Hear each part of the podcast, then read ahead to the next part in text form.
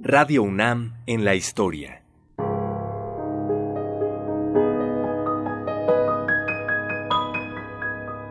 Nuestra es la voz.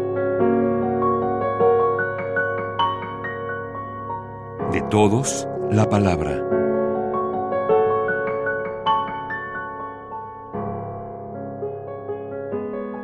Durante muchos años, el músico y compositor René Villanueva fue un fiel colaborador de la radio y trabajó con especial interés a favor de la música popular. Entrevistado en 1998 para un programa especial, René comentó lo siguiente.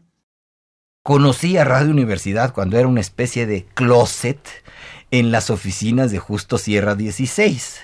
Era un cuartito, una cosita chiquita, donde no cabía nada y que, bueno, pues ahí nos íbamos. Eh, entonces, mi, eh, yo era estudiante preparatoriano y toda mi mis proceso de, de desarrollo en la música se da inicialmente a través de la música culta. Yo era un ratón de sinfónica que no me perdía un concierto de Bellas Artes y por lo tanto iba yo a Radio Universidad, ¿verdad? A ver qué iban a poner esa noche y qué los discos de 78 que todavía se tocaban, ¿verdad?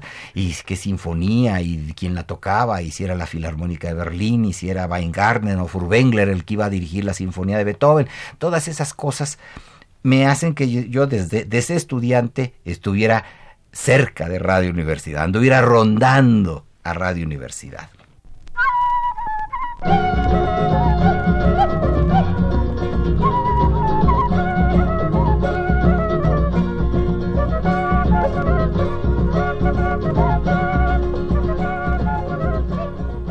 Cuando eh, se pasan los estudios a Ciudad Universitaria, y yo siempre soy un asiduo escucha de, de la estación, era un furibundo seguidor de programas, el radioteatro, que me era particularmente, aparte de la programación musical, en la programación musical eh, yo eh, seguía, ¿verdad? Porque era programación de música clásica exclusivamente, ¿verdad?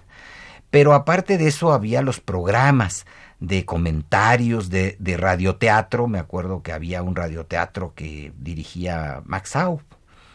Y después los extraordinarios e inolvidables programas de Carlos Monsiváis de El cine y la crítica.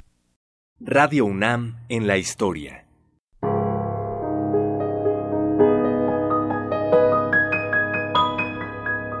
Voces de ayer y hoy.